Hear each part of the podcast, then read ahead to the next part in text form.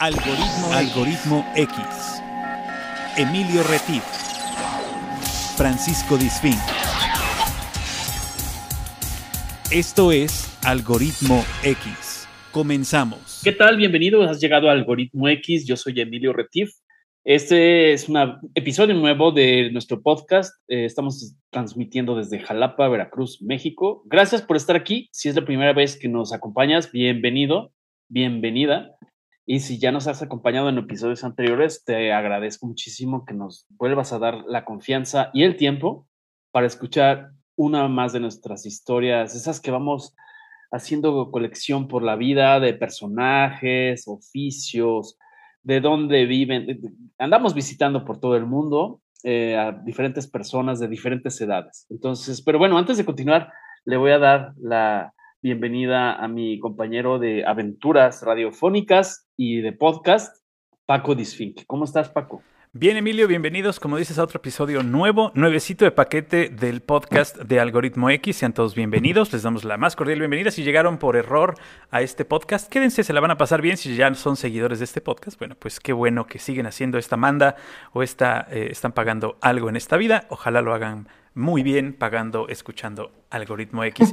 Eh, sean bienvenidos. Hoy tenemos, como dice Emilio, hoy abrimos una ventana. Eh, hoy es un podcast de viaje, un podcast donde abrimos la ventana en donde estamos haciendo la grabación y se abre a un lugar alterno, a un lugar distinto, con una cultura diferente, pero como siempre, con un mexicano del otro lado de la ventana. Entonces, eh, les invitamos también a que nos busquen en Facebook. Tenemos un perfil que se llama Algoritmo X y también tenemos un programa de radio que sale en la radio del estado de Veracruz que se llama Radio Más y que pueden encontrar en radiomás.mx y salimos los sábados a las 3 de la tarde en horario de México. O bien nos buscan en Spotify y ponen Radio Más espacio algoritmo X y ahí también salen en formato podcast los programas de los sábados. Por si no nos, nos, agarran a la hora que es los sábados, pues también nos pueden escuchar en formato grabado. Así es que quédense con nosotros, Emilio.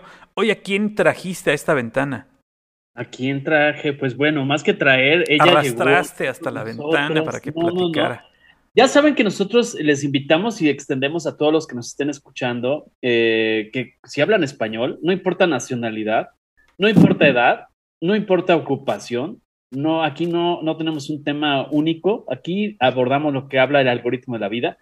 Y esta tarde, día o noche, dependiendo de la hora que nos escuches, lavando platos, haciendo la cena, eh, esperando que salga la ropa de la lavadora, si estás quizá, no sé, en la fila de alguna ventanilla de algún lado, pues estás en el lugar correcto. Bueno, esta tarde nos vamos con una persona que es mexicana, es de Orizaba, ella eh, vive en Calgary, es la segunda vez que visitamos Calgary, pero es una historia totalmente diferente. Es un personaje que además se conoce con el otro, que estuvo aquí con nosotros, Daphne Amores, pero es otro perfil, otra historia, otra experiencia de vida. Y le doy la bienvenida a Mildred Castellanos. ¿Cómo estás, Mildred? Muy bien, muy contenta. ¿Estás segura de lo que estás haciendo? pues todavía no, vamos a ver al final. ya lo estás dudando, Mil. Pero ni modo, ya estoy aquí, así que vamos a ver. No puedes Muchísimas subir, ya estás aquí. Muchísimas gracias por la invitación. Perfecto, bienvenida. Adelante. Les doy un poco de perfil. Yo ya tuve una charla previa con Mildred Ah, porque Emilio hace casting, déjenme que les diga. Yo hago audiciones, audiciones, sí, claro, para saber de qué no trata. No todos llegan al programa, déjenme que les cuente. Son afortunados aquellos que llegan. exacto, es como un reality, ¿no? Entonces, les platico un poco el perfil de ella, que es un poco, es bastante amplio, pero aparte es especialmente interesante. Y les voy a decir por qué. Ella, voy a decir tu edad, perdón, porque estás... No, no tengo problema. Ok, ella tiene 41 años, pero aparte el mensaje, porque lo que te invito a que te quedes, es ese cambio de canal, ese cambio de actividad cuando se tiene más de 30, más de 35, que no siempre es fácil.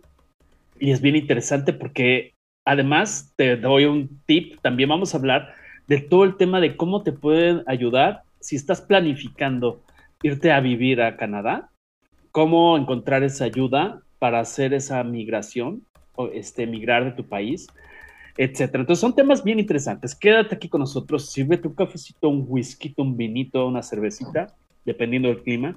Pero les platico, Mildred tiene un doctorado en ciencias biomédicas, o sea, nada más. O sea, seguramente estudió Matatenas 1 y Matatenas 2, con especialidad en biología molecular. Pero bueno, wow. platícanos un poco, porque tú eres de Orizaba, naciste en Orizaba. Platícanos un poco así, eh, cómo era tu niñez, cómo recuerdas el México de tu niñez. Este, Si viviste en Orizaba o solo naciste y te criaste en la Ciudad de México, platícanos un poco ese México que quizá ya se nos fue. Yo nací en Orizaba, como bien dices, pero gran parte de mi vida, hasta los 24 años, de los 5 a los 24, viví en otra ciudad muy cerca de Orizaba que se llama Fortín de las Flores, que cada vez que alguien me pregunta de dónde soy, yo digo más bien Fortín, no Orizaba. Pero cuando me dicen, ah, sí, Fortín de las Flores, yo súper emocionada porque alguien conoce mi pequeña ciudad. Pues yo la, niñez que recuerdo es muy feliz. O sea, yo salía a jugar con los niñitos de la cuadra, con mis hermanos. Estábamos afuera hasta las nueve, diez de la noche. Había días especiales que hacíamos lunadas y entonces esos días eran hasta las doce de la noche. Hacíamos guerritas de globos, mis hermanos y los otros niños de la cuadra en patines, saltando en las rampas. O sea, una cosa hermosa. Yo tengo idealizada mucho, mi niñez la idealicé muchísimo, o sea, mucha diversión, no había peligro, mi mamá, la casa quedaba enfrente de un bulevar en donde estábamos todos los niños, entonces ella nos veía desde la cocina, lavando trastes, cocinando, entonces no había ningún problema. Muy bonita la niñez. Claro, podías jugar este, avalancha sin casco. Sí. Eh, te podías aventar de muchas partes sin rasparte, o si te raspabas no pasaba nada. aguantabas. exacto, aguantabas, el merculate. merculate. pues al contrario, sí, o sea, te caías, te raspabas, te pasaba algo y ni, mejor ni te Más vale que no llegaras a tu casa llorando porque entonces te iba peor. Exactamente. ¿Qué te pasó? Pues nada, me dio un rasponcito, pero todo bien, divertido. Exacto. ¿Qué le pasó a las rodillas de tus pantalones? Nada, nada. nada. No, imagínense cuando eran los uniformes de la escuela. Ahí sí, si se rompían, bye. Con parches, con parches planchados. Claro, yo no sé si hubiera época de trueque en esta época. Les pregunto a ti, Mildred, y a ti, Paco, y ustedes, amigos que nos escuchen, pregúntense ustedes mismos si nacieron en esa época, si crecieron en esa época de la que estamos hablando, en México, donde podías confiar, donde podías eh, no, tenías esa desconfianza, si acaso había el mito del robachicos, pero era para que te portaras bien, ¿no? Este, pero yo les pregunto, si estuviéramos en época de trueque, eh, ¿cambiaríamos la tecnología de la fe, esa que estamos hablando, o la tecnología de la hiperconexión instantánea vía Bluetooth y toda esta tecnología, ¿la cambiarías, Mildred? Ay, yo definitivamente sí. O sea, no hay nada mejor para mí que estar lejos del celular. O sea, no voy a decir que no soy dependiente del celular y que no estoy en redes sociales por horas, pero la verdad es que cuando tengo un momento de desconexión, que puedo estar con mi familia, platicando, viendo a los ojos, lo amo. Cuando puedo ver, cuando puedo ir a tomar un café con mis amigas y todas estamos en la misma sintonía, nadie tiene su teléfono en la mano, uy, yo estoy feliz, feliz. No hay nada mejor que compartir el espacio físico con alguien. Sí, claro. Aunque no me voy a quejar de la tecnología, porque eso es justamente lo que me mantiene muy cerca de México, de mi familia, de la gente que extraño, de mis amigos. Así que bueno, no me estoy quejando. Claro, claro. Quizá ahorita, quizá ahorita estaríamos grabando así remotamente con unos, unas latas Exacto. Por un, un este, no sé si era hilo de caña. Un hilo de 4.800 kilómetros de aquí. Exacto. Más o menos. Y teléfono descompuesto porque... Tendríamos un pequeño regreso, un pequeño, este, ¿cómo se llaman? Bipaco. Este, exacto, sí, sí, sí, un, feedback de, de esta... Eh, eh, comunicación. Sí hay que agradecer, yo creo que el uso de la comunicación, el uso de las tecnologías para la comunicación y para estar cerca de los que unos, de los que queremos o incluso para realizar labores eh, del trabajo que pues en los últimos dos años nos dimos cuenta que las teníamos que utilizar sí o sí y bueno pues el que la aprendió a usar y la adoptó como algo eh, cotidiano pues tampoco siente ya esta, este miedo, esta eh, eh, pues distopia de hablarle a un cuadrito, ¿no? De hablarle a una pantalla o de incluso verse uno mismo en la pantalla, cosa que nos sorprendió de primer momento, ¿no? Eh, cuando empezamos a usar Zoom o empezamos a usar las plataformas en donde, aparte de ver a nuestro interlocutor, nos veíamos nosotros mismos y decíamos, wow, eso está viendo el otro, qué feo me veo, ¿por qué me veo así? ¿Cómo me tengo que sentar para que no se me vea la lonja, no se me vea la panza, ¿no? esa nos hizo cambiar un montón de cosas y, y bueno, pero acerca. Siempre eh, podemos utilizarlo para lo bueno, que es para estar cerca de las personas que, que queremos o que extrañamos, como bien lo decías. Y bueno, eh, yo quisiera saber, primero, ¿cuántos años tienes por allá? Y, eh, ¿y cuál fue la primera razón de pensar en irse, en irse a ese país? ¿O fue progresivo y tuviste un peregrinar hasta que llegaste allá? No, no, no, fue muy directo. Les voy a contar. Eh, yo llegué aquí en abril del 2012. O sea, tiene 10 años. Ajá. se dice fácil, pero... En 10 años pasan tantas cosas. Sí, uno tiene que volver a aprender a vivir, sobre todo en un país en donde tan solo las condiciones del clima son tan diferentes, que en nuestro México. Eh, pero a ver, la historia viene un poco es por la carrera que decidí estudiar, que como, eh, como dice Emilio, yo hice un, doctor, un doctorado, estaba en ciencia, entonces para alguien que se gradúa de un doctorado es muy bueno irse al extranjero a hacer un postdoc, porque obtienes experiencia y pues son puntitos para tu currículum cuando quieres regresar a México para eh, adquirir una posición en una universidad, en donde sean en la industria en México no hay mucha investigación, pero al menos en la parte académica, pues hay un poco más de oportunidades. Entonces, esa fue mi idea siempre. Yo desde, no sé, secundaria, prepa, sabía que iba a seguir estudiando y desde ahí planté la semillita de que yo quería irme al extranjero.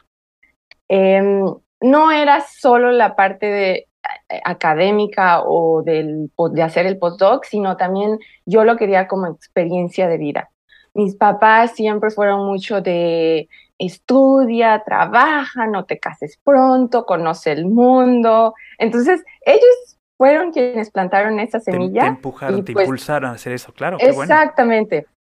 Entonces, eh, pues no sé, yo veía fotos de diferentes lugares en el mundo y yo decía, qué padre irse para allá, o sea, yo quiero hacer eso. Esto era antes de la explosión de las redes sociales y de, mm, ¿saben? Los influencers que ahora los vemos en todo mundo, en todo el mundo, en Grecia, en Europa, en Asia.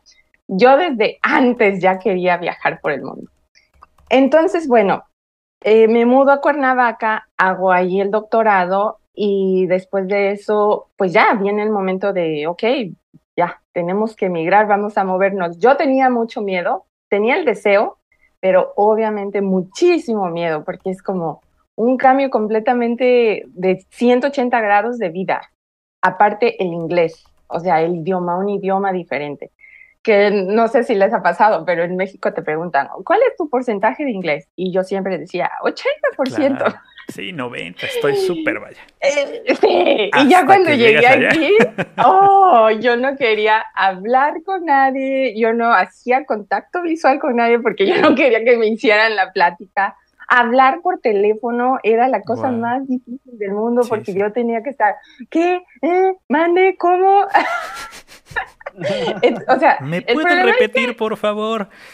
La cosa es que uno se siente ridículo pero es uno juzgándose a uno mismo. Al menos Canadá es un país que está hecho de inmigrantes y eso es algo muy bonito. A mí, al principio, siempre quería mejorar el inglés. Me tomó al menos como dos años ya sentirme más cómoda con el inglés.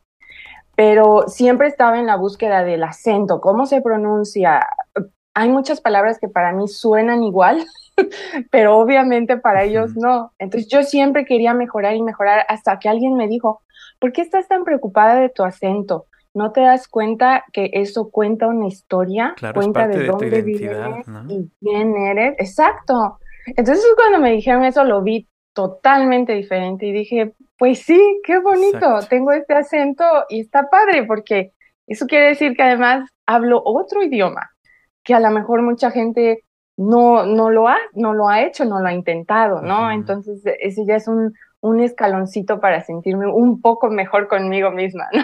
Claro. Oye, pero ¿no crees que sea un poco por tu perfil profesional? Por ejemplo, tampoco hemos, hemos, mencionado que eres química farmacobióloga de la Universidad Veracruzana y bueno, después eh, te especializas en biología molecular yo pienso que evidentemente la formulación, y pues no es lo mismo mezclar una, una molécula de no sé qué o no sé cuánto, porque puede ser que explote. Entonces seguramente cuando eso se traslada al idioma, entonces estamos analizando la estructura molecular del idioma, ¿no? Todo. eso? Todo. Me gusta, soy perfeccionista, soy controladora. Soy organizada, diría yo. Entonces sí, tiene que ver totalmente con eso.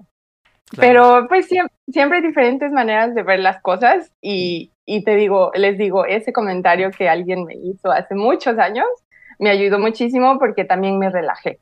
Fue como, oh, no pasa nada, o sea, estás en un nuevo país intentando, está padrísimo, así que adelante.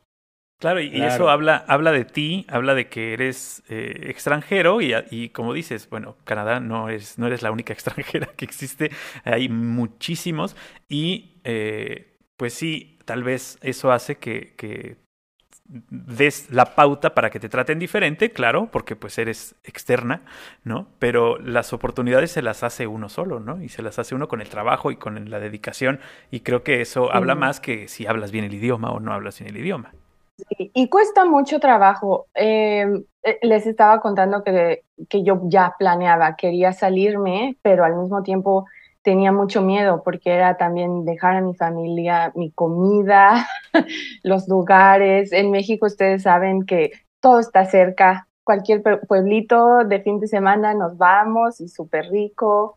Entonces era todo ese miedo de no saber qué esperar. Em, yo cuando ya estaba lista para empezar a aplicar para posiciones postdoctorales. Mandé emails como a, yo creo que al menos 20 o 30 laboratorios en el mundo. Muchos de ellos no contestaron.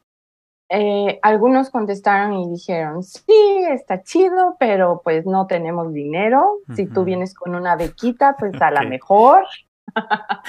Em, Creo que un par sí tenía una posición abierta, pero competí y no quedé. Entonces, ah, pues era como que, ¿y ahora qué? O sea, ¿cómo le voy a hacer? A lo mejor mi currículum no está tan fuerte, que no sé qué.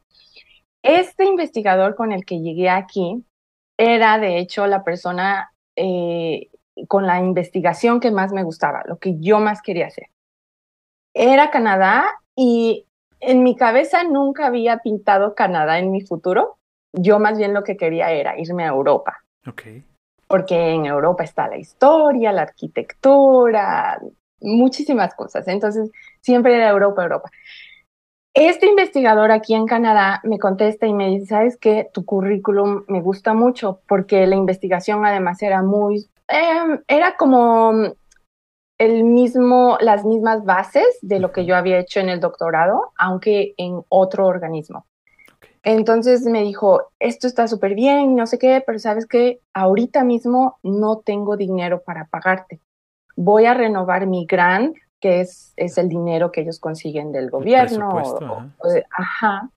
Em, lo voy a aplicar, pero a principios de año. Y yo lo había contactado, creo que en septiembre, porque hice un primer postdoc en México y ese primer postdoc se iba a acabar creo que como en abril. Entonces yo necesitaba saber qué iba a hacer con anterioridad, porque no iba a ser una cosa de en un mes decidimos, ¿no? Entonces me dijo, si tú puedes conseguir una beca, pues adelante, bienvenida. Y yo dije, pues otra respuesta sí, ¿de dónde voy a conseguir otra beca? Ahorita con ACID está súper competido, eh, en fin, mil razones.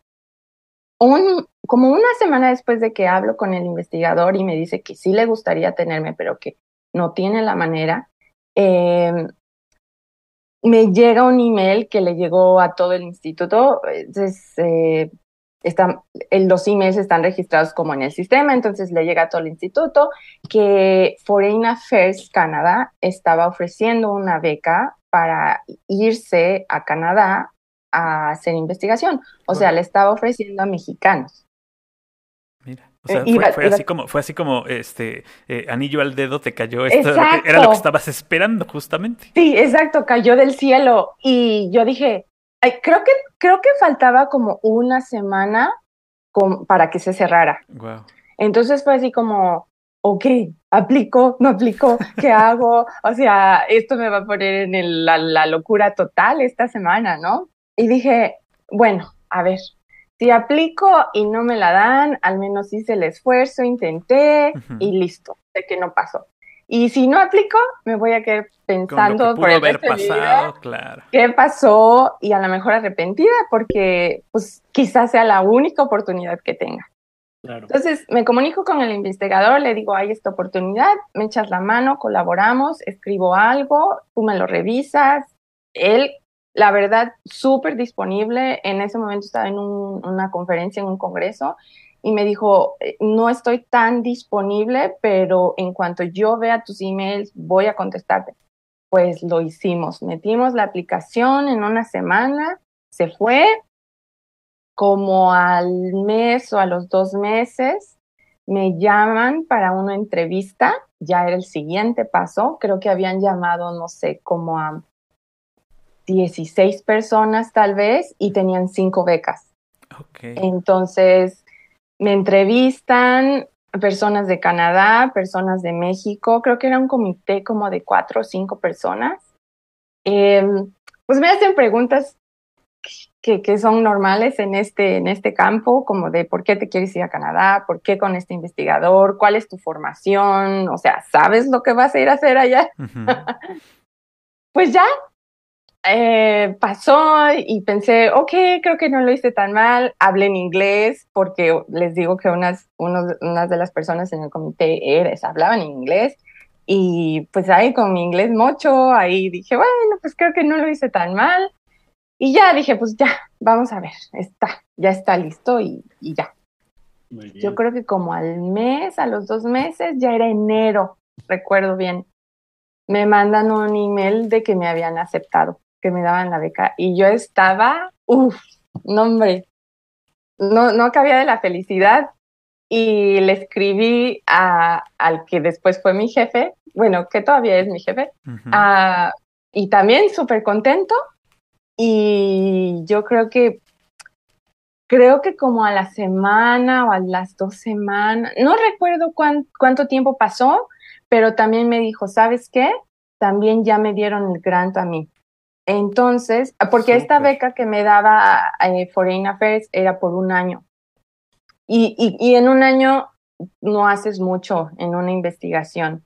Entonces me dijo él, así que después de esta beca, quiero que te quedes. Eh, y yo quisiera que te quedes al menos por unos tres años. Entonces yo dije, ok, mi plan era por dos años porque era yo voy, adquiero experiencia, publico, o sea, hago mi currículum más grande, regreso a México, consigo una posición de investigadora y listo, mi vida está hecha. para los que creen en Dios, dicen que le cuentes tus planes para que se ría un poco de ti. Sí, sí. Sí, que te pongas a, poner fechas exactas para que diga, ajá, a ver, vamos a ver si es cierto que puedes cumplirlas. Pero en este caso pues se, lo lograste. Sí, pues así llegué a Canadá con una beca de Foreign Affairs y dos maletas, pensando que me iba a regresar en dos años. Y, mira, y mírate 10 años después. Y, y, y, y, con muchos cambios en mi vida. Seguramente. O sea, muchos cambios. Eh, tuve que reinventarme mil veces porque desde esa ese primer día en un país que ¿En qué mes llegaste? yo no conocía. En abril. Ok. O sea, Entonces- llegaste más o menos con un clima similar. Eh, ¿Similar a, A México, o a, a México, a México. Ah, o bueno, no tan, no tan extremo. fíjate, sí, no tan extremo, eso sí, no, No, tan, no extremo. tan extremo. Pero, ¿sabes? Mira, aquí en Calgary los inviernos son muy largos. Entonces, justamente en abril como que es cuando la, nieve se empieza a derretir, el hielo se va. Entonces todo está café, todo Claro. está marchito, el pasto. Entonces, yo recuerdo que iba en el avión y el piloto dice, pues bienvenidos a Calgary. Y Ajá. entonces Y- y yo volteo a ver en, en la ventanilla y veo todo café y además veía, no vi, no estaba del lado de donde se veía la ciudad, veía como la parte de las afueras y yo veía vaquitas y una casa sí. aquí y una casa allá y dije, ¿a dónde vine a parar? ¿Qué pueblo es este? Sí, Sí, porque Ya. eh, es una zona además muy boscosa eh, y, y- y está como muy local, muy focalizada la zona de la ciudad. Está rodeada todo de, sí. de áreas pues verdes, que en el invierno obviamente son cafés, ¿no? Que son pastizales más bien, porque, bueno, ustedes saben que aquí están muy cerca las, las Rockies, las rocallosas, que es oh, súper, súper, súper bonito. Es como a una hora ya empiezas a ver las montañas hermosísimas, así como de película, pero alrededor de Calgary son pastizales más bien. Sí. Entonces, sí, ahí estaba como, "Uy, ¿a dónde vine a parar? Es el primer, el primer shock cuando vas volando y llegas y ves todo desde arriba y dices, wow, no, no hay ciudad, es un pueblito lleno de, lleno de pasto seco, ¿no? Pero llegando allá, Sí. de- llegando allá, seguramente eh, tienes algún recuerdo de cómo te recibió la ciudad, cómo te recibió la gente o cómo te recibió el lugar de residencia. ¿Dónde llegaste a vivir cuando llegaste allá? Fíjate que mi jefe y su esposa me ofrecieron quedarme un par de semanas en su casa porque es, es muy difícil conseguir lugar antes, porque normalmente la gente que renta, pues como que quiere al menos Conocer, verte, claro. ajá, quiere saber a quién le va a dejar tu espacio, ¿no? Sí. Entonces recuerdo haber intentado buscar y todo. En ese tiempo no, yo creo que ya tenía Facebook, pero no había, no pertenecía a ningún grupo. Sabes, ahora hay mil Sí, grupos mexicanos de, en, ¿no? la- ajá, mexicanos en Calgary, ajá. ajá. No pertenecía a ningún grupo. Yo sé que ahora es más fácil porque Claro, pues entre, ayudan, ¿no? con nacionales nos ayudamos, ¿no? Oiga, voy a ir a vivir allá, alguien me ayuda, alguien sabe, alguien renta, y pues súper bien, pero en ese tiempo no, o al menos yo no estaba en esos No grupos. estabas en eso, claro. Ajá, entonces mi jefe, me quedé con ellos dos semanas y su esposa, que además es la lab manager, quien nos ayuda con las compras y todo lo que necesitamos en el laboratorio, ellos me ofrecieron quedarme con ellos y ella me ayudó a buscar casa. Ella fue la que me recomendaba. Sí, la verdad es que se portaron unas personas muy lindas, me ayudaron mucho eh, al inicio. Ok, y llegas a vivir sola en un departamento. Después. Pues llego a vivir con ellos y después de las dos semanas, por ejemplo, aquí hay, por ejemplo, casas o edificios que tienen cuartos y eso es lo que rentan, un cuarto Y, lugares compartes, comunes, claro. ajá, lugares comunes. Y esos son los más baratos, obviamente, porque Claro. estás pagando por un cuarto. Sin embargo, pues tú sabes, la vida de estudiantes, son normalmente estudiantes los que viven ahí porque pues Sí, a lo que podemos accesar. en- que en te este alcanza, momento. claro. Ajá. Pero también es un desastre, no hay mucha limpieza, es ruidoso. Entonces, Horarios nocturnos, ¿no? fuimos a visitar un par de esos, pero dije, no, híjole, aquí va a estar muy difícil. Finalmente, eh, lo que renté fue un sótano y aquí no, no pensemos en un sótano Sí, como sí, lo que tenemos lleno la de, idea. Lleno de tiradero, no. Exacto, no, no, no. Aquí los sótanos en las casas son, son parte de la casa. Están amueblados, simplemente es que están un poquito entre a nivel del piso y subterráneo, ¿no? Entonces ahí eh, una familia rentaba cuartos, pero eran solo dos cuartos. O sea, iba a compartir con solo una persona más. Wow. Y tuve la suerte de que esa persona súper callada, casi ni la veía. Entonces sí, ahí estuve viviendo como por unos tres o cuatro años al menos. Wow. Y además seguramente tus horarios, pues casi no estabas en, eh, en casa, o sea, estabas... Sí, yo casi no. estaba en el laboratorio siempre. Sí, y, sí. Y esta, eh, este, eh, ese fue, el, digamos, el, el, el inicio, pero ¿cuál fue tu primer shock cultural que dijeras, así me está recibiendo con esta cachetada Canadá? Llegué como, creo que era 25 de abril y ya te digo, ya no había nieve, yo dije, pues ya me escapé del invierno. Y entonces el 5 de mayo, me acuerdo muy bien porque pues la batalla de Puebla, claro. el 5 de mayo, había una celebración, la comunidad mexicana iba a, festejar el día. Bueno, es un día cívico, ¿no? Pero iba a haber algo relacionado con eso. Creo que Entonces, solamente lo hacen fuera los mexicanos cuando están ¿Sí? fuera. Aquí jamás celebran el 5 de mayo. Lo que hacen, a, a lo, algunos desfilan y otros se quedan en su casa, pero jamás hacen una fiesta de 5 de mayo. ¿no? Mira, pero aquí es mercadotecnia. Claro, los restaurantes es ven y sí, celebra sí, con sí, nosotros si casi casi que la independencia. Claro, mucha gente no sabe, o sea, mucha gente aquí, a, canadienses. Esa, esa, fecha, ¿no? claro, no tiene idea y ya toca explicar, no, no, en México no es la gran cosa, pero bueno. Pero aprovechemos sí, o sea, que estamos fuera. Ajá. Sí, los restaurantes hacen su agosto, eso sí. Entonces fui, yo quería ir y fui a esta reunión de mexicanos porque aparte pues quería conocer a gente con de, de mi país, ¿no? Claro. Y que empieza a nevar. En un 5 de mayo. 5 de mayo, pero además de todo, no era nieve, nieve seca. Como ya la temperatura estaba un poquito más elevada, uh -huh. Era, era nieve súper húmeda, pesada, que sí te caía y te mojaba, ¿no? Uh -huh. Entonces recuerdo haberle preguntado a un amigo muy querido allá en México, eh, oye, pues está nevando. Él ya había tenido la experiencia, él estaba en ese momento haciendo un postdoc, creo que en Alemania o en Estados Unidos, no me acuerdo exactamente, pero ya tenía experiencia afuera del país y probablemente con la nieve, ¿no? Entonces yo, ¿qué hago con esto? O sea, agarro una sombrilla. Se rió mucho de mí, obviamente, porque me dijo, pues claro que no, para la, la nieve, nieve no necesitas no, una sombrilla. Pero sí, esa fue, ese fue, eso es lo que recuerdo. O sea, como un recibimiento sí, es que 5 de, de mayo ya uno nieve. espera eh, calor y espera mucho sol, ¿no? Ya, pues, ya menos nieve. Eh, creo que nosotros como mexicanos esperamos eso, Ellos pero no, en claro. No. Aquí me han dicho que nieve puede caer en cualquier mes del año. Ah, sí. Y sobre todo, mes del sí. año, órale. Y sobre todo si estás en las montañas. Cerca uf, de las montañas, claro. Sí, sí, sí, definitivamente. Es, es, una, uh -huh. ese es un cambio que, al que se tiene uno que adaptar. Digo, no sé tú si eres una persona de frío o te gusta el frío. Mira, yo cuando estaba en México decía, no, yo prefiero el frío, porque con el frío me tapo súper bien y listo. Que, hasta ya. que estuviste allá. Hasta que llegué ahí. Y yo recuerdo un compañero del laboratorio, ya aquí, me decía, ¿y dónde vives? Y le digo, ah, pues como a 10 minutos caminando de aquí, me queda súper bien porque en el invierno llego rapidísimo y no sé qué. Y se rió de mí porque dijo, en el invierno. a menos, a menos 30, 10 minutos no. va a ser una eternidad. Exacto. Y yo, ok, dije, pues qué mala vibra, qué ¿no? Qué exagerado.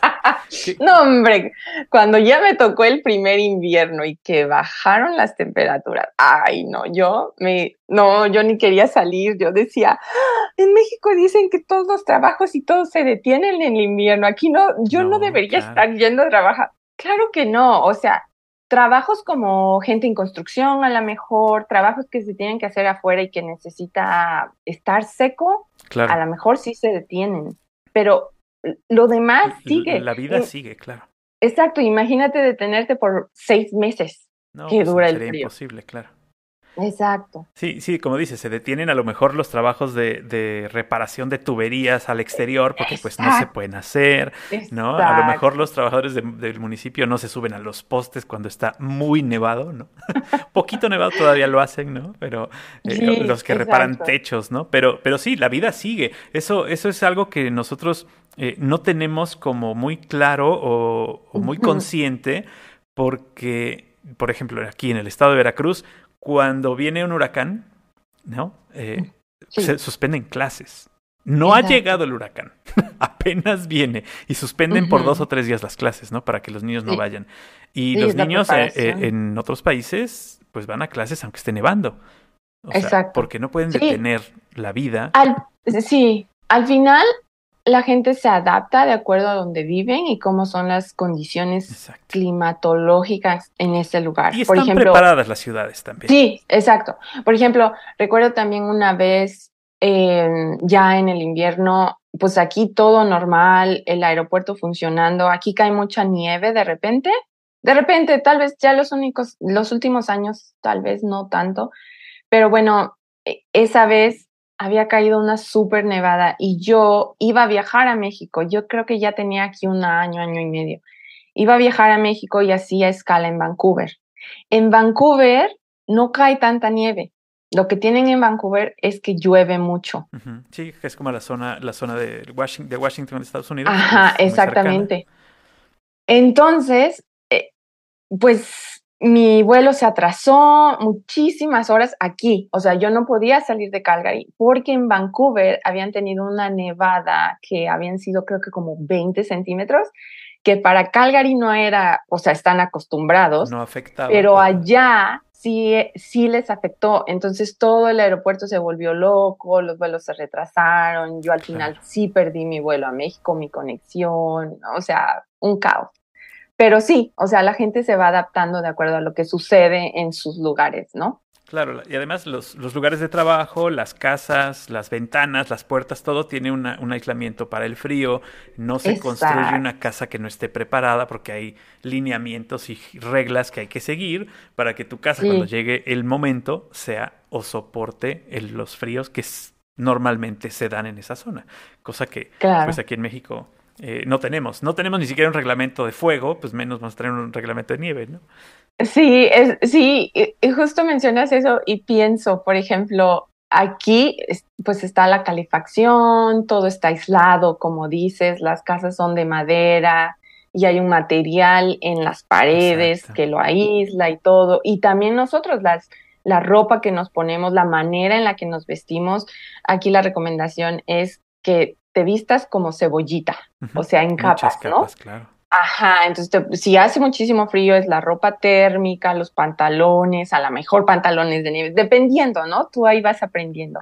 Eh, hay diferentes grados de chamarras para que uno ahí escoja y bueno, ahí. Pero en México, que no estamos adaptados a eso, cuando viene el frío, o sea, para nosotros en México, 11 grados con humedad, frío, se siente como que te cala hasta los huesos. Entonces, eh, recuerdo, mis suegros fueron con nosotros a México hace como unos tres años. Y pues la idea de ellos es México, ¿no? Y fuimos en un diciembre que baja la temperatura. Y la idea de ellos es como, ah, pues la playa, el sol, el chanclas, calor. claro. Ajá. Les dije, llévense suéter porque sí van a sentir el frío. Porque además en las casas nosotros no tenemos No calefacción. estamos, exacto. Y sí, ya que estábamos ahí, mi suegra estaba pero congelada. Y, y es muy chistoso porque en la noche te vas a dormir y sientes que las sábanas, que, los que todo está claro. exacto, húmedo. Entonces es un, es un frío húmedo para el que pues tienes que también saber cómo manejarlo, ¿no? Sí, el, el- el hecho de que las, las casas estén listas y preparadas para estos fríos es que llegues a tu casa y te quites todo lo que traías para estar cómodo. Y en México, Exacto. normalmente en tu casa puedes dormir de chamarra. O sea, puedes en tu cama echarte una chamarra porque la cama está helada, ¿no? Eh, Sí, la casa, en la- a la casa no le dio el sol en todo el día y, y está prácticamente a la misma temperatura que afuera. Hasta que llegas tú sí. a calentarla, ¿no? A, aprender, a lo mejor, si tienes la oportunidad, un calentador o un calefactor o la chimenea, ¿no? Pero eh, Lo que no, no tienes, no tienes normalmente esta, eh, esta preparación.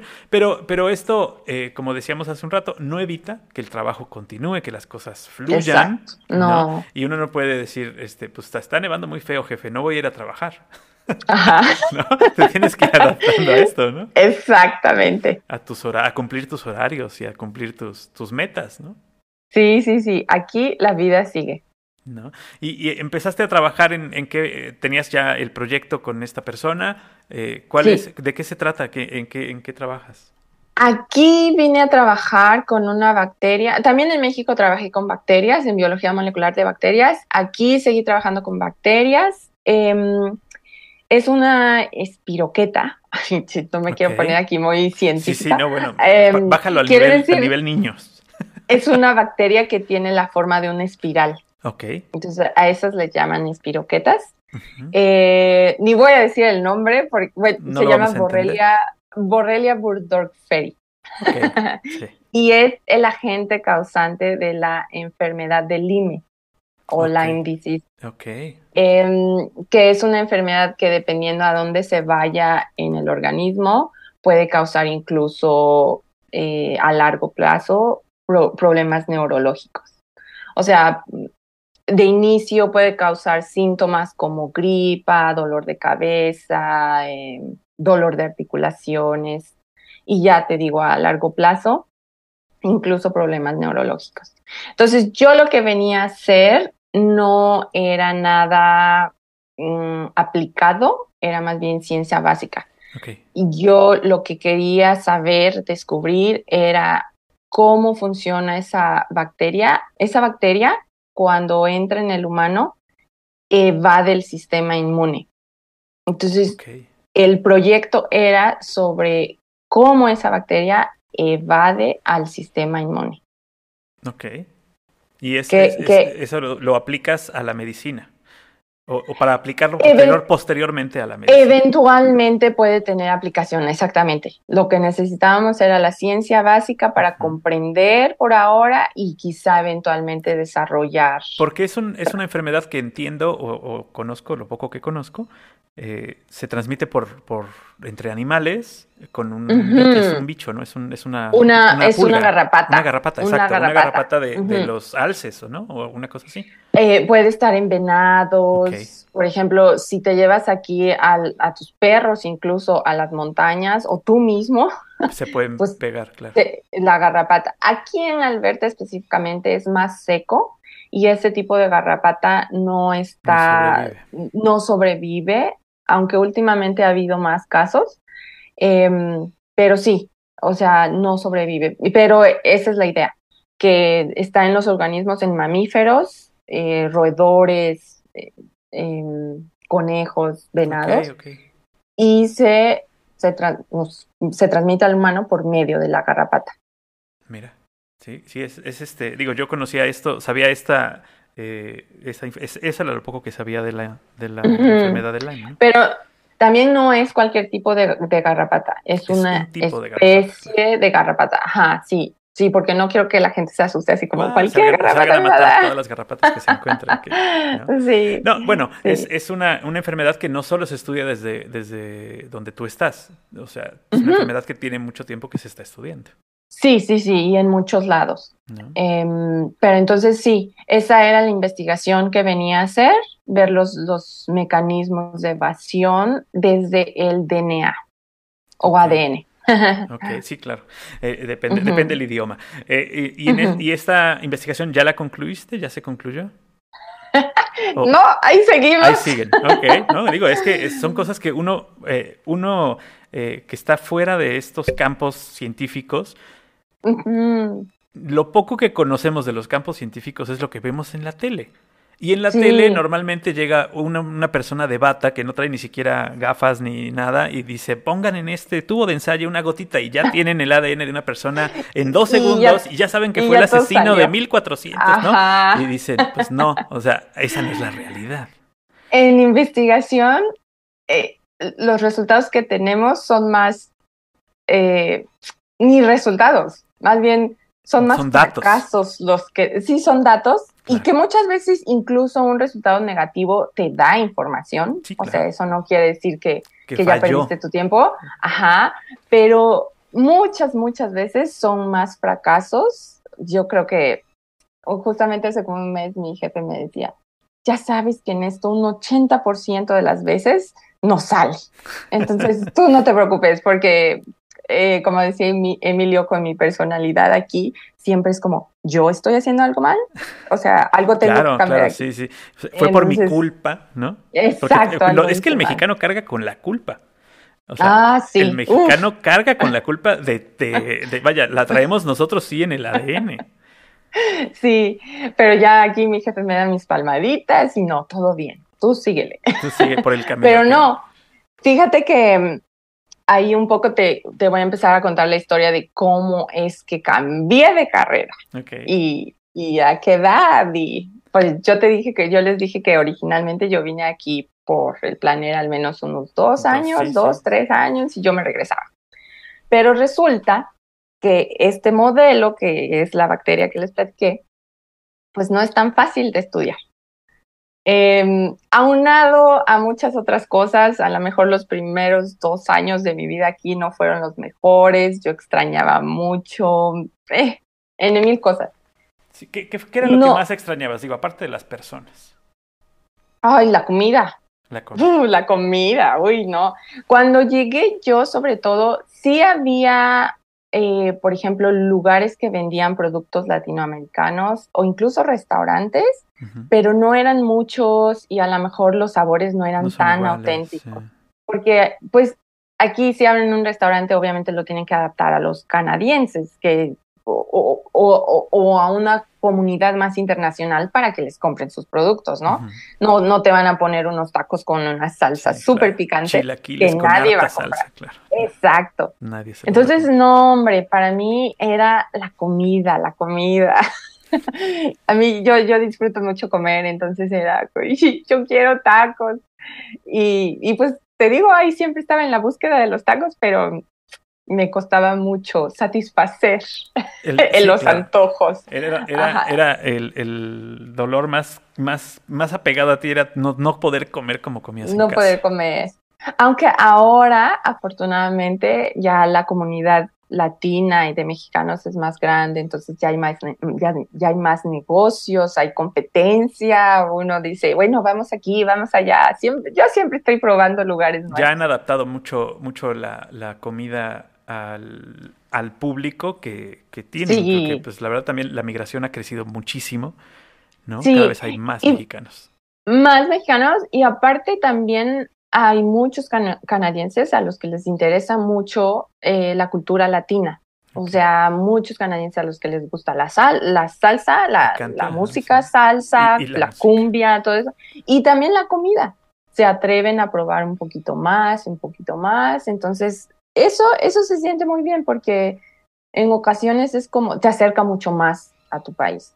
Exacto. Claro. Sí, sí. Oye, perdón, este, y cuéntanos una, un cos- una cosa, Mildred. Eh, por ejemplo, ya en la adaptación a las culturas, en la escuela, en el mundo, en las comunidades hispanas, todo esto que nos cuentas, por ejemplo, ¿cómo se lleva una relación al interior, este, ya en matrimonio? O sea, ¿cómo llevas esa- ese mestizaje o ese, ese- esa unión? ¿Qué tanto tú te has adaptado a la cultura de, de la persona que es tu pareja? y qué tanto él se ha adaptado a la cultura. ¿Cómo se lleva este tipo de cosas? No sé si ya Paco te lo había No, preguntado. todavía no, todavía no. Apenas íbamos en el, íbamos apenas a empezar a dónde la llevó estos primeros tres años que ella Ah. creía que iba a estar ahí. Ok, ok. Bueno, ya me adelanté, pero perdón, yo me, des- me desafané un poquito, pero bueno. No, pero está bien, está bien, porque ah, ah, puedes empezar contándonos Sí. qué pasó Sí, sí, sí. después de estos tres años que dijiste, pues yo vengo nomás por esto. Pues bueno, Creo que en el laboratorio, en el laboratorio no publiqué.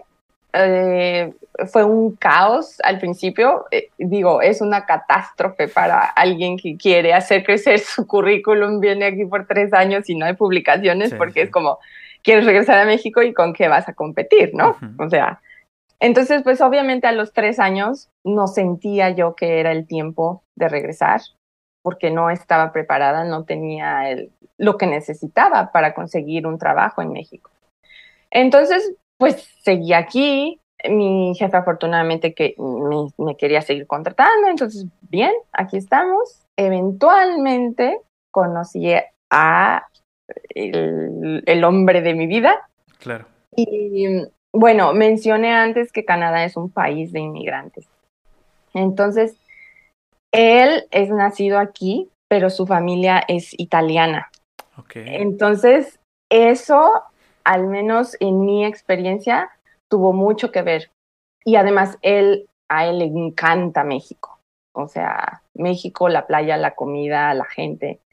Eh, en esa parte no me costó tanto trabajo porque él, por tener eh, la familia italiana, ellos son también como nosotros, ruidosos, les gusta la comida, se ríen. Entonces ahí no me costó mucho trabajo. No era tan canadiense. Ajá, exacto.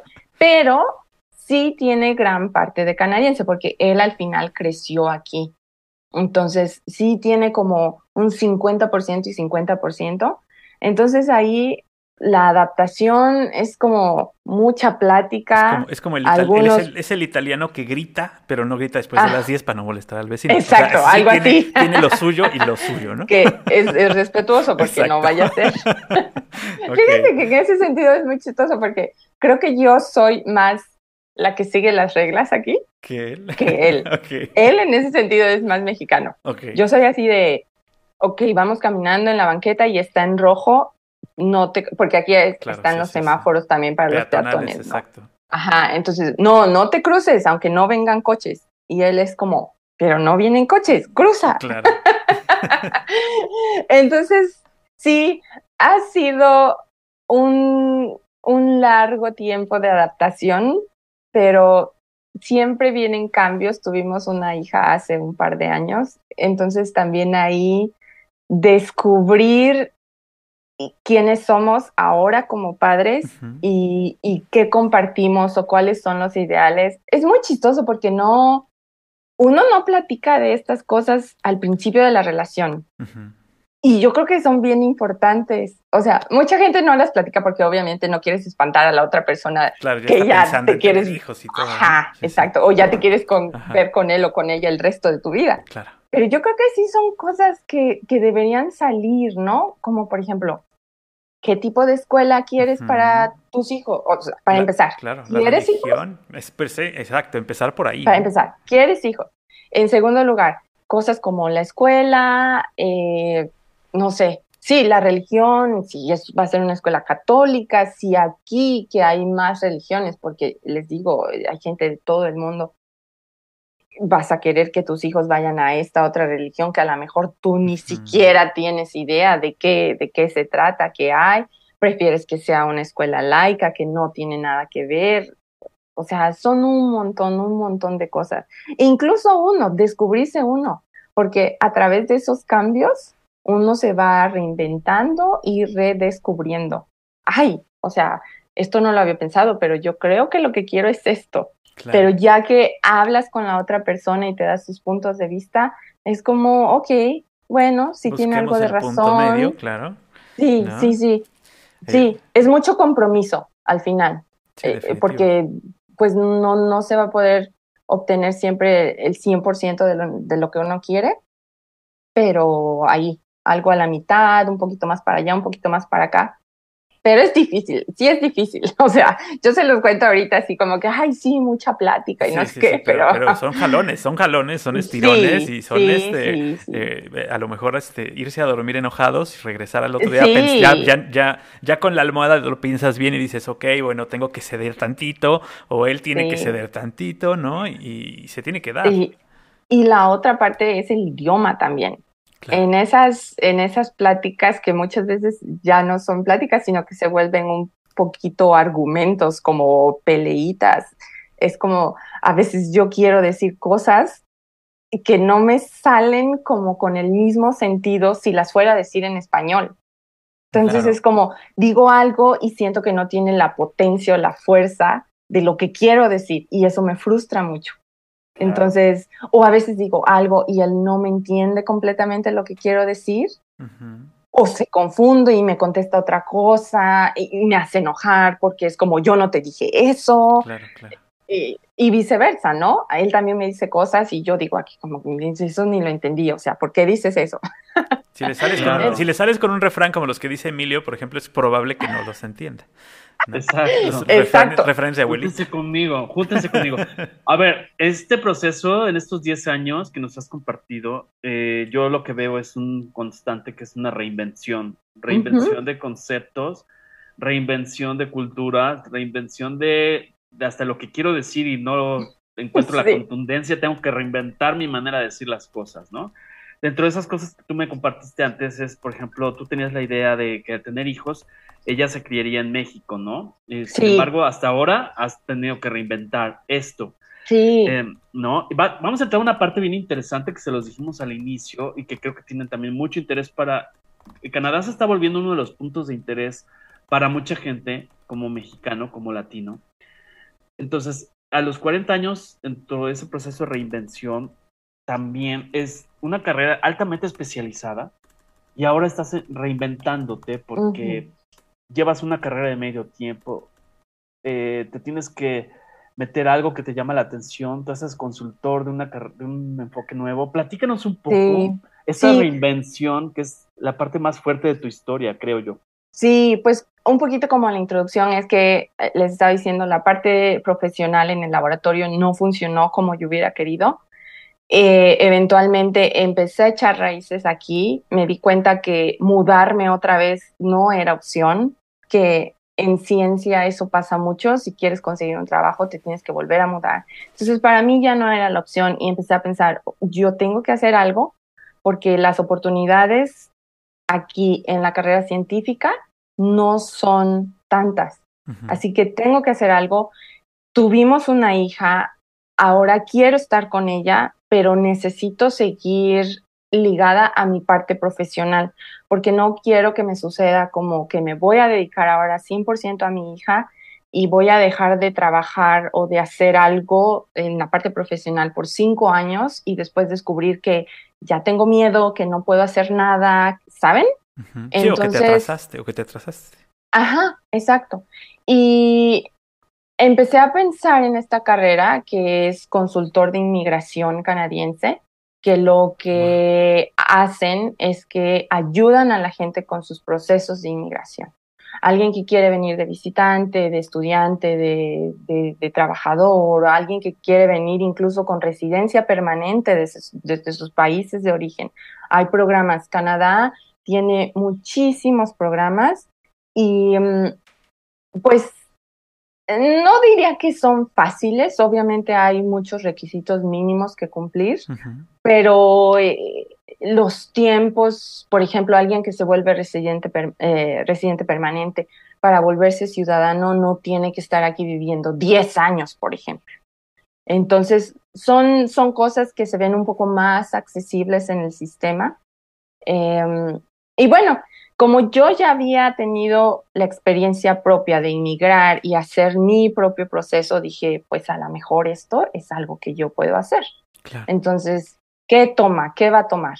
Echarme unos cursos de año y medio. Aprender. Y después, y después hacer un examen. Estuve sentada ahí tres horas con, con, no sé, más de 100 preguntas. Y ese es un examen para certificarse, porque aquí hay un cuerpo regulador que controla a todos los consultores de inmigración. Eso es algo que la gente debe saber. Cuando te topas con un consultor, pregúntenle por su número de registro para que ustedes puedan checar que es un consultor certificado. Que está avalado por el gobierno. Está avalado. No, no, es, no es nada más porque sepa y ya lo hace de cuates, Exacto porque hay mucho, mucho fraude en esta carrera y hay mucha gente que promete, sí, yo te voy a traer, es súper fácil, vente, vente, nada más págame, dame el dinero y yo te digo cómo, ¿no? O acabas hay en mucha el tubo, gente, ¿no? Y ya vale. Sí, sí, sí, sí, sí. Entonces dije, bueno, pues creo que eso tal vez lo puedo hacer porque eso también representaba la oportunidad de empezar mi propio negocio. Yo ser la consultora, yo dar consultas, representar en procesos, pero bajo mis propios tiempos. Y ahora con la situación de tener una hija, era como, pues... Cuadraba, ¿no? El hecho de poder tener tus, tus agendas libres a la hora que tú quisieras. Exacto. Y, y sí, fue lo que hice. En esas me aventé. Em, tuve que pasar un, un, examen de inglés con un nivel bastante alto que me costó mucho trabajo, me costó como tres intentos. Wow. El examen Cuando tú decías, como dices, yo, estaba hasta el 80, ¿no? 90, sí, 80%. A mí me puso 10 mi maestra de inglés en la prepa. Exacto. eh, eh, eh, hice el examen de certificación cuando mi nena estaba de tres meses. Entonces ahí entre dándole leche, estudiando, sin dormir. Fue, fue, fue difícil, pero al final lo logré. Pero y aquí seguramente estamos. también tu hija aprendió muy buen inglés. eh, Desde muy Sí. chica, ¿no? Así es. ¿No? Pero además- estudi- estudió contigo. Yo percibo que yo, por ejemplo, eh, a reserva que ya tengo el gusto de conocerte y tengo una referencia tuya de alguien que te conoce de mucho tiempo, creo que aquí se juntan en la parte como consultor de, mi- de migración es el tema, uno, tienes la certificación, o sea, técnicamente tienes esa, esa calificación, ¿no? Y humanamente lo has vivido, o sea, sabes lo Ujú. que es un proceso. Sí. No es esa persona de ventanilla 4 con este que no sabes si es este coreana o es este mm, Samoa. eh, canadiense o de, de Samoa Sí. Oriental, ¿no? Sino que eres una latina que me imagino que te estás, estás especializando en ese mercado hispano. Sí, sí, es el nicho. Ujú, Sí, sí, de hecho mucha gente me contacta justo por el español. Y mm, es, es, empecé, bueno, me, me certifiqué hace un año, un poquito ya más de un año, y apenas eh, lancé las redes sociales y el sitio web y justamente estoy compartiendo más como en grupos latinos, estoy compartiendo la información, los posts, y sí, es gente que me, que me contacta justamente con un montón de preguntas, experiencia, como, como tipo cuando yo llegué, o sea, serían las preguntas que yo haría antes de venir, qué necesito hacer, bla, bla, bla, bla, bla, bla. Pero sí, haber tenido esa experiencia me da un poco más el entendimiento de, lo que está pasando esa persona. Entonces, pues siempre trato de estar ahí contestando mensajes, luego, luego. Mucha gente quiere la información y si puedo en un mensaje rápido, ahí se las dejo. Otra, o- para otras personas, a lo mejor lo que necesitamos es una consulta, tenemos que valora- valorar la elegibilidad y cosas así, pero sí, depende. Es- es Perdón, un- no es solamente esta, perdón, Paco, esta interacción, ¿no? Que publico una, algo en Facebook y entonces, y, y precio, inbox, ¿no? Sino Sí. decir, ¿por qué quieres venir aquí? ¿Qué onda? ¿De dónde vienes? ¿Qué edad tienes? ¿A qué te dedicas? ¿No? Sí, exacto. Yo, yo, yo necesito saber, es más así como necesito saber un poquito más de tu situación, qué quieres para darte el consejo apropiado. A lo mejor sí te puedo contestar la pregunta específica que tienes, pero a lo mejor no y necesito platicar contigo más, o sea, en una llamada telefónica. Claro. Y sí, como dice Emilio, tú ya caminaste ese, ese camino, pues ya sabes dónde pueden cojear o dónde pueden encontrarse un bache o dónde pueden encontrar esta, este, eh, digamos, hueco legal en donde puedes in- insertarte para hacer las cosas más rápidas. Ujú, exacto, para apoyar. no es, no Sí. es nada más el, el que sepas y el que eh, lo hagas, entre comillas, de buena fe y a, que a la mera hora te dejen tirado a medio, a medio Calgary, ¿no? Sí, exacto. Así, en el frío, en la nieve. Oye, y, y esto, y esto lo haces, eh, eh, decías que tienes una página. ¿Cuál es tu página para que la gente que conoce a alguien? Es, la página se llama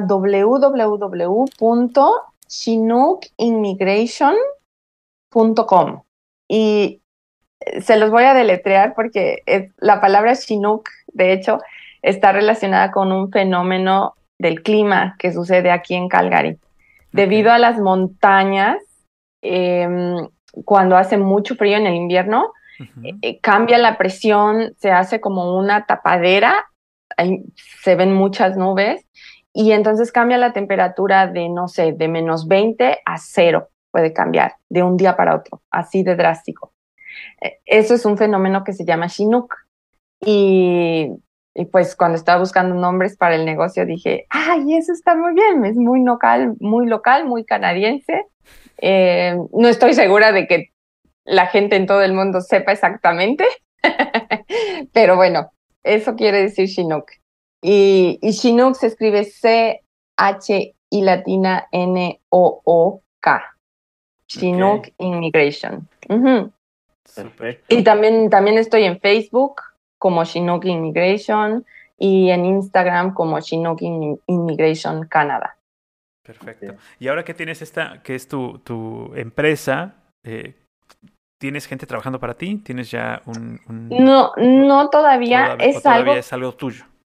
Es algo mío todavía, soy yo nada más, pero sí es algo que creo que a futuro es la opción. Claro, exacto, ampliarlo o incluso llevarlo a otras zonas, ¿no? Para que sí. sea especializado en ciertas zonas, ¿no? Que es el auténtico servicio personalizado, perdón, ¿no? O sea, no es que vas a llamar y que es quien te, te, atienda, sino saben que te lo vas a hacer tú, eh, la va a atender directamente la dueña. A lo, mejor ahí está el paso o la, la, la, etapa para ampliarte y poner una oficina en Europa, y entonces sí, es inmigración a Europa, ¿no? Sí, de hecho, e, ese sería como el sueño a futuro, tener oficinas en todo el mundo. En mi México primero, obviamente, eh, pero en otros, en otros países también, crecer así.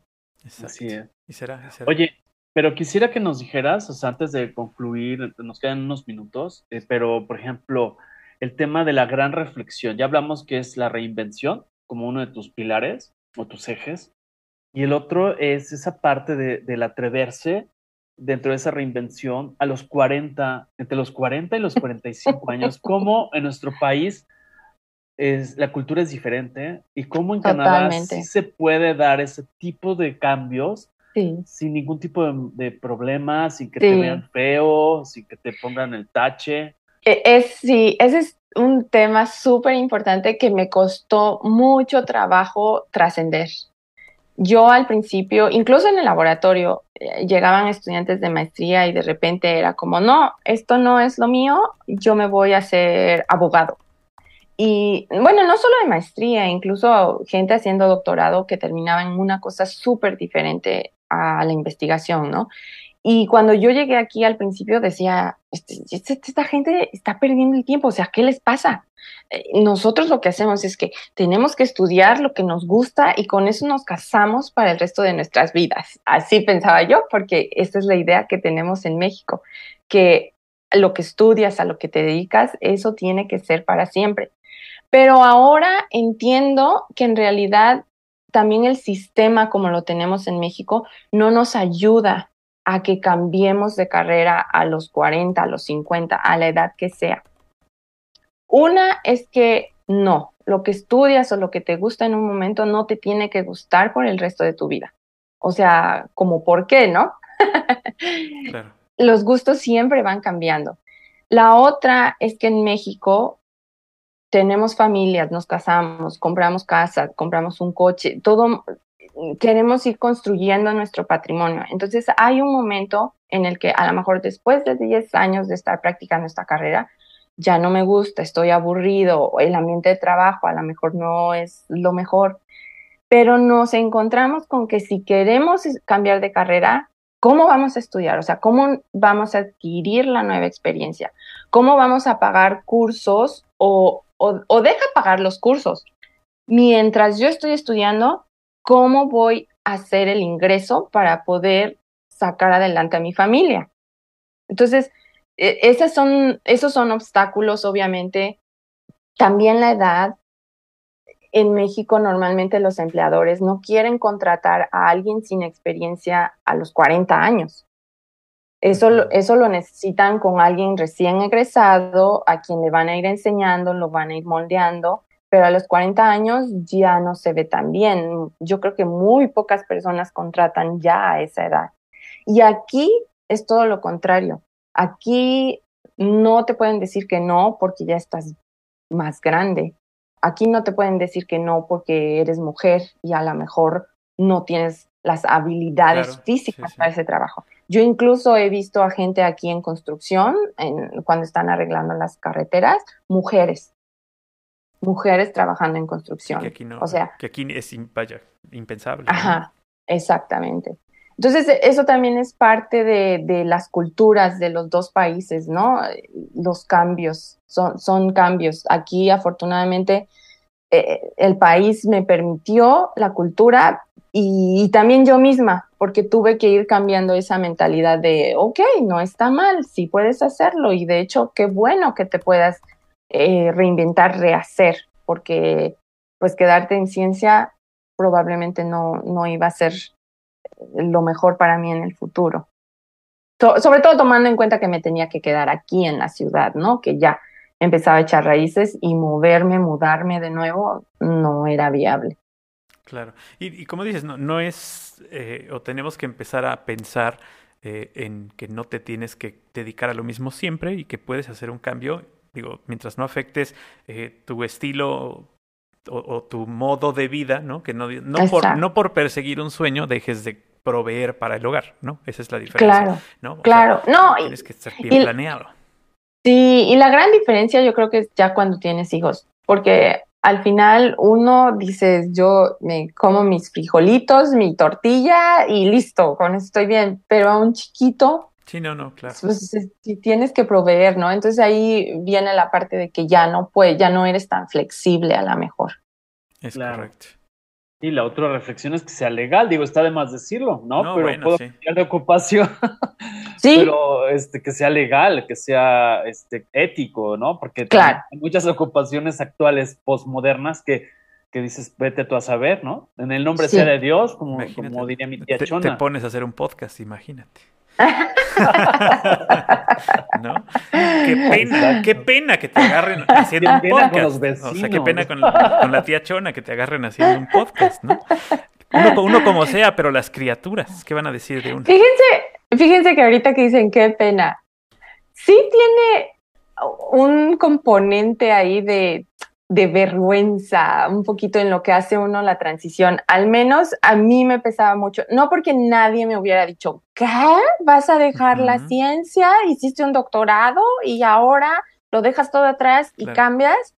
Nadie me lo dijo, ni me hizo sentir mal, pero era yo. Tú sola, claro. Yo me sentía derrotada, me sentía como... Eh, fueron como al menos dos, tres años en, en el Inter en que me sentía como... Como que habías perdido. O sea, no triunfé, ajá, y como que no había, que había sido yo quien no triunfé en la carrera y que ahora o sea, ¿cómo? No se iba a ver bien que yo iba a cambiar de carrera, que, cómo iba a dejar todos estos años atrás de mi vida. Que al final la ciencia es, es con lo que yo me casé, ¿no? es, es como lo, porque sí me gusta mucho, me gusta mucho estar en un laboratorio haciendo experimentos y, y todo, toda esta parte, pero si el futuro no se veía muy claro en esa parte, pues a cambiar, ¿no? Pero sí, sí me costó trabajo, no fue algo que fluyera y que dijera, ay, sí, súper contenta, ahora me voy a estudiar otra cosa y que, además era ser tú misma. Y sí, y que además era una cosa que nada que ver con, con la investigación, aunque debo decir que esas habilidades transferibles de las que mucha gente habla, cuando cambias completamente de carrera, sí existen y sí ayudan. Y sí funcionan, claro. O sea, claro, por ejemplo, ahora cuando alguien me pregunta algo y yo no sé, ¿sabes qué? No lo sé, pero te lo investigo.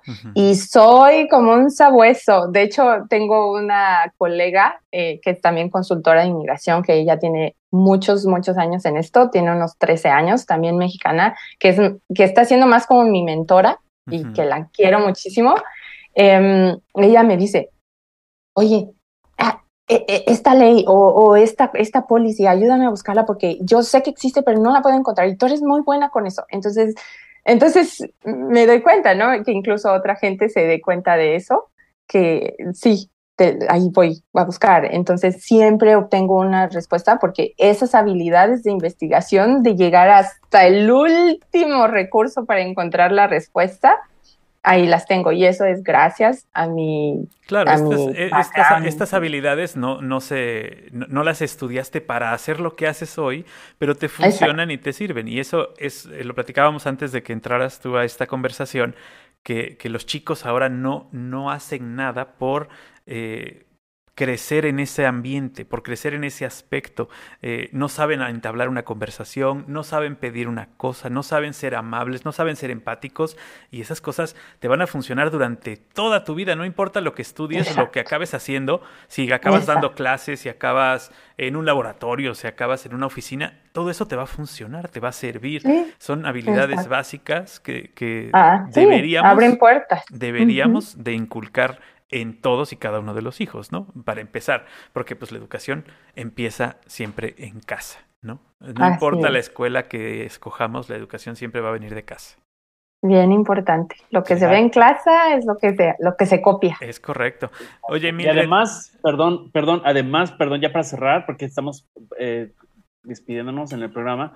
El, el- además, así como los chicos deben aprender esas cualidades que comenta Paco, y que nosotros a los 40, 50 o 60 podamos también asumir la parte de los cambios, la reinvención, la tecnología, lo mejor de los jóvenes en ese diálogo intergeneracional, esa parte de eh, fluir los- con, los, amigablemente. con los protocolos nuevos que nos vamos encontrando y que de repente dices, hey, esto no me, no me, no me, no me cuadró. ¿No? Y a lo mejor ese es el nuevo protocolo, ese es el nuevo protocolo. Bueno, pues hay que adaptarnos también nosotros, nos tenemos que adaptar de repente a cosas que dices, Mm. ok.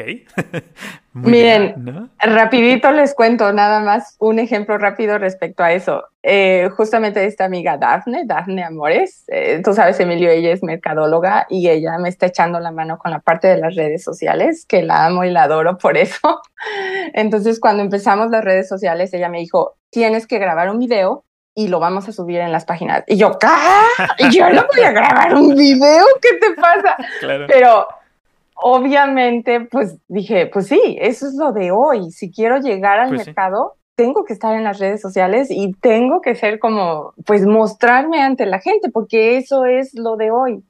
Y bueno, pues ahí me tienen con mis, con mis 30 intentos hasta que quedó y todo Así este sean asunto. Pero sí, 50, así Sí. sean 50, llegará el bueno. Oye, y repítenos tus medios de contacto, eh, no sé, los que sean públicos, para que Sí. las personas que quieran, no solo para la parte de inmigración, sino a la parte de contactar contigo, de, no sé, este, Claro que sí. consultarte algo, alguna experiencia. con mucho gusto. Mi teléfono, les voy a dar mi teléfono, es el que utilizo para el negocio, pero ahí me pueden contactar con mucho gusto y también mi email. Mi teléfono es más 1 403 835 0029 y mi correo es mildred, con la D al final, arroba chinookiimmigration.com. Ok. Entonces, ahí. Perfecto. Pues yo te quiero agradecer, Mildred, ha sido un gusto. Yo espero próximamente invitarte de nuevo. Claro que sí, Quizá hagamos una charla en la que esté Dafne y alguna otra persona. que Ah, Estaría padrísimo. Sí. Vamos a hacer un chacoteo mayor, pero Sí. bueno, en esta ocasión te agradezco personalmente Muchas y en gracias. conjunto de, por parte de Algoritmo X el que hayas dedicado tu tiempo y, tu, y compartas tu experiencia. Muchísimas gracias a ustedes, chicos, y mucho éxito. No, hombre, Gracias. muchísimas gracias. Yo voy a ser tu cliente, vas a ver. Voy a Muy bien, aquí los espero a Yo- todos. Esa es, esa una de las metas. Entonces, lo vamos a mandar en, un, en una redila. así es. Sí, me voy a sí, ir en- sí. en- en- no sé, pero me voy a ir.